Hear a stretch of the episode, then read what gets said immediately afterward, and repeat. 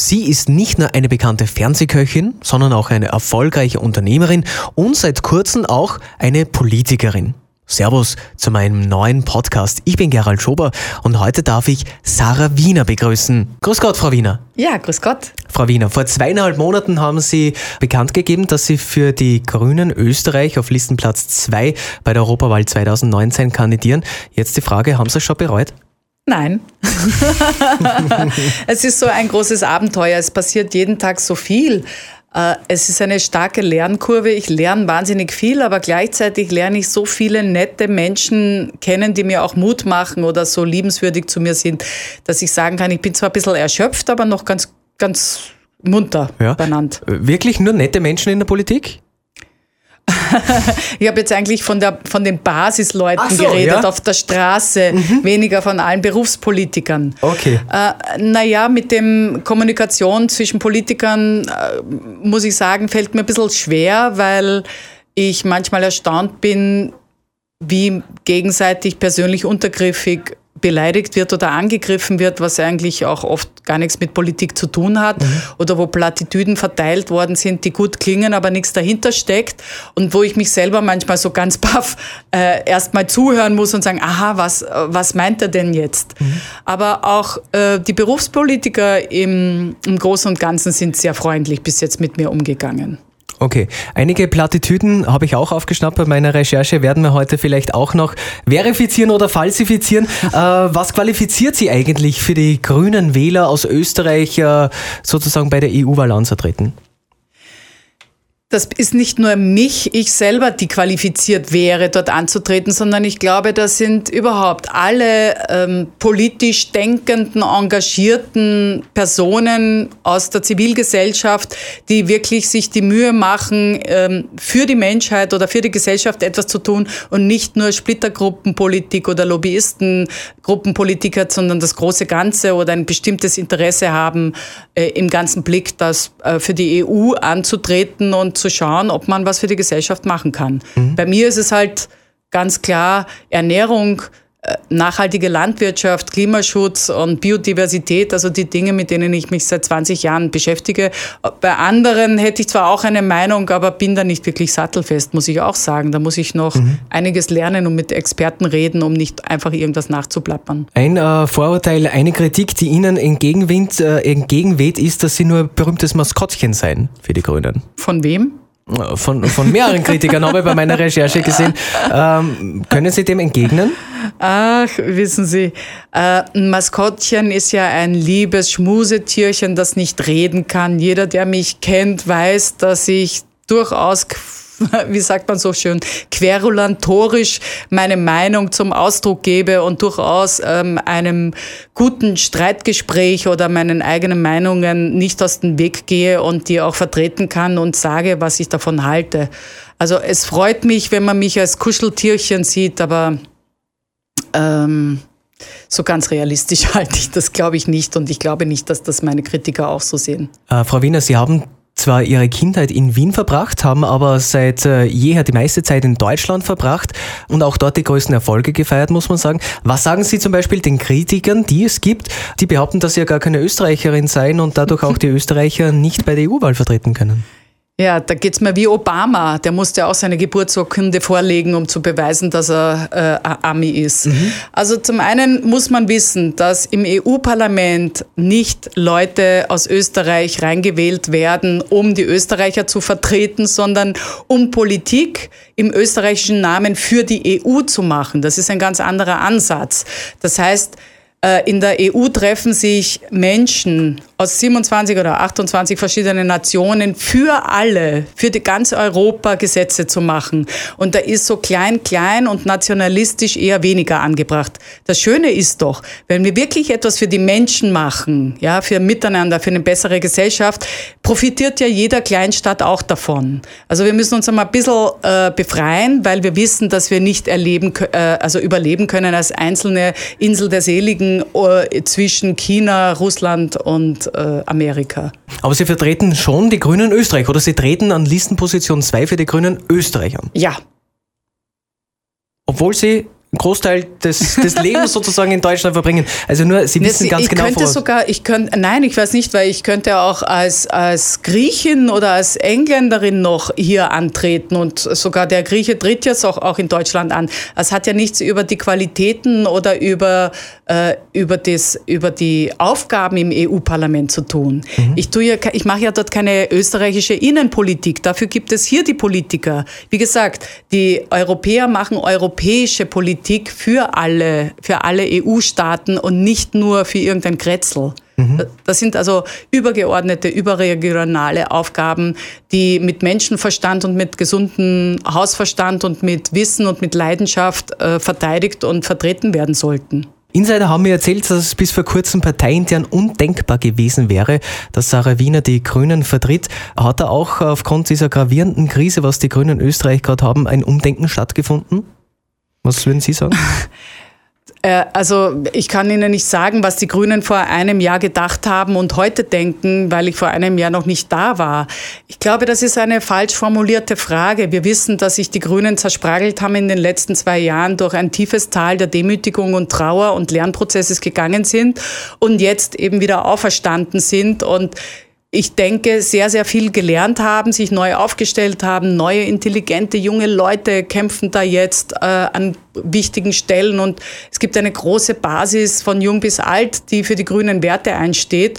Und das mache ich auch. Ich fühle mich da in einer großen grünen Familie, die einfach für wichtige, also existenzielle Werte für eine Richtung kämpft, wie Klimaschutz und Biodiversität und Nachhaltigkeit, gesundes Wasser und weniger Feinstaubbelastung und solche Themen ohne denen wir keine Zukunft haben werden. Und da ist das, ob die jetzt vor einem Jahr einen Fehler gemacht haben oder, oder was Deppertes gesagt haben, für mich völlig irrelevant. Genau das, was Sie jetzt betont haben, dass es Ihnen um die Inhalte geht und nicht um die Partei, finden viele von der Basis auch vielleicht nicht unbedingt sehr attraktiv. Äh, zum Beispiel steht da ein Satz, es geht nicht um äh, den Parteizettel, den Sie einmal äh, gesagt haben, diesen Satz, der stoßt gerade der Basis auf, der sagt, naja, die will kandidieren für uns, äh, zählt sich aber nicht zugehörig zu den Grünen.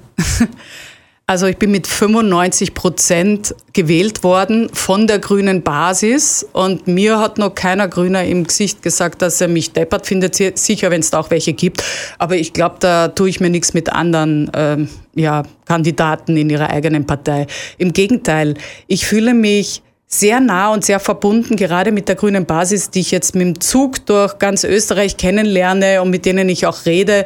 Und ich glaube, dass jeder wirklich überzeugte Grüne anerkennen muss, dass ich urgrüne Werte verteidige, lebe und äh, mich gerade für die Grünen Österreichs besonders engagiere. Haben Sie ein grünes Parteibuch? Nein, habe ich nicht. Ich habe aber auch kein anderes. Okay. Ähm Letzte Woche war Werner Kogler bei mir, der auf der Liste auf äh, Platz Nummer 1 kandidiert. Äh, Sie verstehen sich gut mit ihm? Sehr gut. Ja? ja? Sozusagen können Schulter an Schulter mit ihm nach Brüssel und Straßburg reiten, kann man das so sagen, ja? Also, äh, wenn Sie das persönlich meinen, ich finde ihn super. Mhm. Ich mag ihn, er ist ein gerader Michel, er ist ein ganz anderer Typ wie ich, er ist ein Vollblut-Berufspolitiker, ohne dass man äh, nicht mehr weiß, wer er ist. Er ist sich selber treu geblieben, er kämpft für die Grünen schon seit eineinhalb Jahren. Da gebührt ihm wirklich den hohen Respekt von allen, auch von anderen Parteien, glaube ich. Und äh, wenn Sie fragen nach der persönlichen Sympathie, ja, die ist vorhanden. Okay. Auch sehr deutlich. Ähm, Sie sagen, dass das System, kommen wir zum Inhalt, dass das System Landwirtschaft kaputt sei. Es gebe ein Humusproblem, ein Bodenproblem, ein finanzielles Problem der Bauern und es gibt auch ein Problem mit der Chemie und mit der Pharmaindustrie. Wie könnte man jetzt dieses Problem oder wie möchten Sie dieses Problem nicht lösen? So schnell wird es wahrscheinlich nicht gehen, das haben andere schon versucht, aber wie möchten Sie dieses Problem angehen? Also Landwirtschaft, wo auch das Wort Wirtschaft drinsteckt, ist ein sehr komplexes Problem. Alles, was ich Ihnen jetzt sage, kann nur eine verkürzte, ähm, ja, ein Antitschen sein für ein viel größeres, komplexeres, äh, wie soll man das sagen, äh, Herausforderung, die wir haben. Also ich denke, es liegt daran, dass wir das Falsche befördern. Wir zahlen Subventionen für etwas, was die Bauern an die Wand stellt, sie in Geiselhaft nimmt und dazu bringt, dass sie unter Wert produzieren, was ja ein Wahnsinn ist. Und sagt ihnen aber dann, wenn sie aufmupfen, halt die Goschen, weil du kriegst ja Subventionen. Mein, meine Vision ist, dass wir natürlich für gute Lebensmittel faire Preise zahlen und dass wir nicht subventionieren, sondern dass es Prämien gibt für das Richtige, nämlich für das, was der ganzen Gesellschaft dient. Und das äh, zahlt nicht nur der Gesellschaft ein, sondern weil wir mit der Natur verbunden sind und Teil von ihr ist, auch an der Natur, auch aufs Klima, für, bei den Wetterextremen. Ähm, weiß man ja, dass ökologische Böden das Zweifache an Wasser aufnehmen können und das Vierfache an ihren ganzen Volumen, dass ähm, gesunde Böden auch ein Wasserfilter sind, um gesundes Grundwasser wiederherzustellen. Das, ist nur, das sind nur ganz wenige mhm. Beispiele. Was wir brauchen, ist eine dezentrale Landwirtschaft, eine regionale Landwirtschaft, äh, an der übrigens auch noch andere hängen, nämlich Handwerker, Fleischermeister, Bäckermeister, die alle verschwinden, weil wir nur noch eine Agroindustrie haben, die für den äh, Weltmarkt produziert, was ja völlig hirnrissig ist und was dann auch noch immenses Tierleid äh, befördert und unterstützt. Gut, Frau Wiener, das heißt, ich entnehme dem Ganzen, äh, dass Sie nichts dagegen hätten, wenn Lebensmittel durchaus mehr kosten würden. Sie brauchen einen fairen Preis, das ist doch ganz klar, weil jetzt hat er keinen fairen Preis. Die, die Nahrungsmittel, die wir heute konsumieren, äh, tun ja nicht den fairen Preis aufrufen. Ja? Den zahlt ja die Gesellschaft, den zahlen wir über Steuern, verseuchtes Wasser, äh, Tierleid, schlechte Bezahlungen von Verkäuferinnen. Die Bauern stehen mit dem Rücken zur Wand. Ja? Andere Länder werden sogar äh, sozusagen abgeschafft in ihren landwirtschaftlichen Strukturen, weil wir sie dumpen. Also die billigen Lebensmittel sind so billig, dass wir sie uns gar nicht leisten können. Und warum sollen wir denn als kleines Land für einen Weltmarkt produzieren und meinen, dass wir mit einem ukrainischen äh, Dumpingbauern da mitkonkurrieren müssen oder mit einem asiatischen? Das ist ja völlig irre. Mhm. Jetzt sehen Sie natürlich das große Ganze, das große System. Wenn wir jetzt von wenig verdienenden Menschen sprechen, eine alleinerziehende Mutter, die einfach auch ihre Kinder gut ernähren möchte, die kann sich das halt dann nicht leisten, wenn das Fleisch teurer wird. Die kann halt nicht jeden Tag zum äh, Wochen Wochenmarkt gehen sozusagen? Naja, zum einen äh, gibt es auch Biokisten und manche Wochenmärkte, da ist das Gemüse billiger als in jedem Supermarkt, das muss man auch einmal sagen. Äh, zum anderen, wenn wir wirklich ein Problem haben in einem der reichsten Wälder, äh, Länder, eine bestimmte Schicht in der Bevölkerung, keine gesunden, vielfältigen, ökologisch erzeugten Lebensmittel zu ermöglichen, dann müssen wir am System was ändern. Und die Frage ist, ob wir dann nicht lieber schauen sollen, wie das mit der Miete ausschaut, wie das mit den öffentlichen äh, Leistungen ausschaut, damit äh, Menschen natürlich gesund und frisch und äh, köstlich sich ernähren können und nicht, äh, dass ich das ganze Geld zum Beispiel in ein, in ein Häusl oder in eine Wohnung zahlen äh, muss oder in, in Kosten, in Studiengebühren Studiengebühren, wie auch immer.